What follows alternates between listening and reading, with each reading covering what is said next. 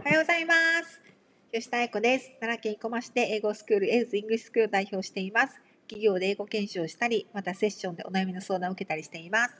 ミラクルまちこです。大阪難波で美容室リープスを代表しています。ライフリテラシーラジオとは、人生に関する知識、リテラシーを上げ、心身ともに幸せに豊かに生きていくための考え方、知識を経営者2人が経験をもとにお話しているラジオです。本日のテーマは、今すぐできる思考、行動を変える方法についてお話したいと思います。はい。はい、本題に入る前にお知らせです。このラジオはリスナーの方からのご質問、ご相談にお答えしていく際です。二人に聞いてみたいこと、もやもや悩んでいることがあれば、メールで応募してください。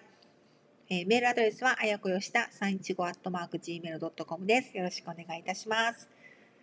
では、今すぐできる思考、行動を変える方法でございます。めっちゃ簡単なんですよ。簡単。簡単。呼吸。あ、何ちょっと。嬉しい。嬉しい。うん体がやっぱ美容室あの運動も、うんあの全然してないし、体がすごいまた凝り始めてしまったんで、あのすごく紹介してもらったところに行ったんですけど、うんうんうんその先生のやり方はあの呼吸を、うんあの自分もやりながら吐いたりとかやってはったんですよ。うんあ何この呼吸法っうてんすごい気になってて、うんその印象があれで、で2回目行った時に、なんか息をうん吸ってうんって吐いてってうんまずされる前にされるんですよ。ううんでうまくできてなくて、うん呼吸をこれを整えると心も思考も変わるんかなって、うんで呼吸法を調べ出したんですよ。おお。そうするとインスタにもう目がうん。上がってきて、うんフォローして、うん。習いに行こうと思ってるんですよ。ええ習いに行こ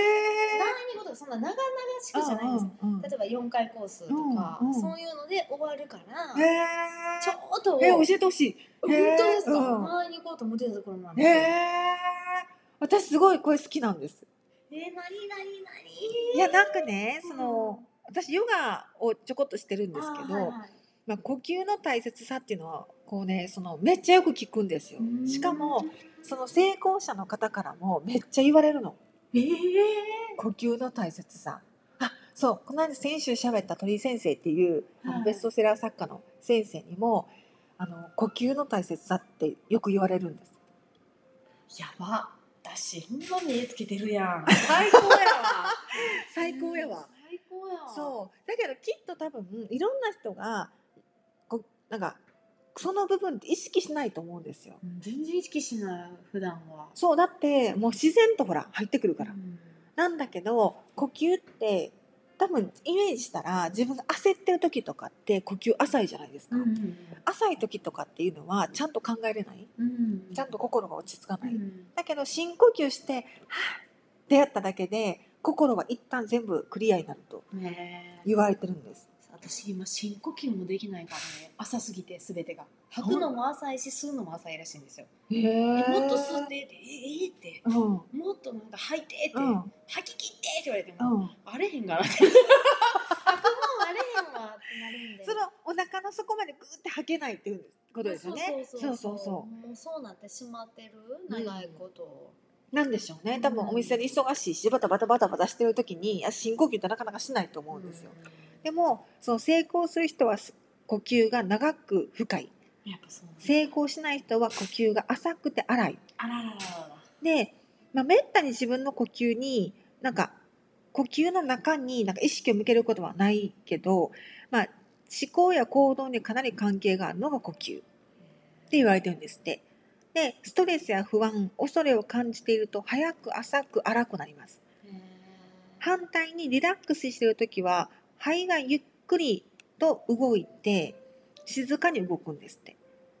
で呼吸してる感覚がないリラックスしてると、で深呼吸をするともちろん緊張を和らげて脳神経化学物質の分泌を促すんですってで気分を幸福感を上げるなんですってで私たちのこう思考や行動が呼吸に影響を与えるように呼吸もまた私たちの思考や行動に影響を与えてるあそうかそうかなんか焦ってると呼吸が乱れてるように呼吸が乱れるとその反対も起こるということですよねなんですなので呼吸って大事なんですって。そうですよ ね。うん。でも意識しないからこそちょっとやってみたいなと思ったり。なんか考え一日の中で何回呼吸したとか全然考えないか考ら。えないです。ねえ早くなりたいです。。なんかこう朝だけでもなんかこうちょっと緩んでる時とかこう意識するだけでもなんかこう違いそううんねえでもなんか想像つくわすごい不安がいっぱいな人ってこうすごいはぁって感じこう息が浅そうだもんえーなんとなく私も浅いらしいですよ。へえそんなパワフルなのにそう。まあ、へーいるかもしれないです けど。あ回 そう待ってた。ってですよすいません、携帯見れました。いえだ。申し訳ございません。もうこれいいですよねなんかはい呼吸するって誰でもできるし、なんかい意識してみてちょっと深く呼吸するとかもいいかもしれないけど、うまちこさん言われたみたいに習ってない習ったことないから考えたこともないから、深くこう何吸うとかだからは吐くとかもちゃんとできてないんでしょうね私も。いやいや、でき、できてはると思います。私、全然、だから、だから瞑想ができないんかもしれないですね。あう ーん、みたいな。もうええわってなるし、思考ぐちゃぐちゃになってるんかもしれうない。んうんでも瞑想って私もなんか挑戦しましたけど本当めっちゃ考えなんか煩悩だらけだなと思いました難しいですよね。難しい、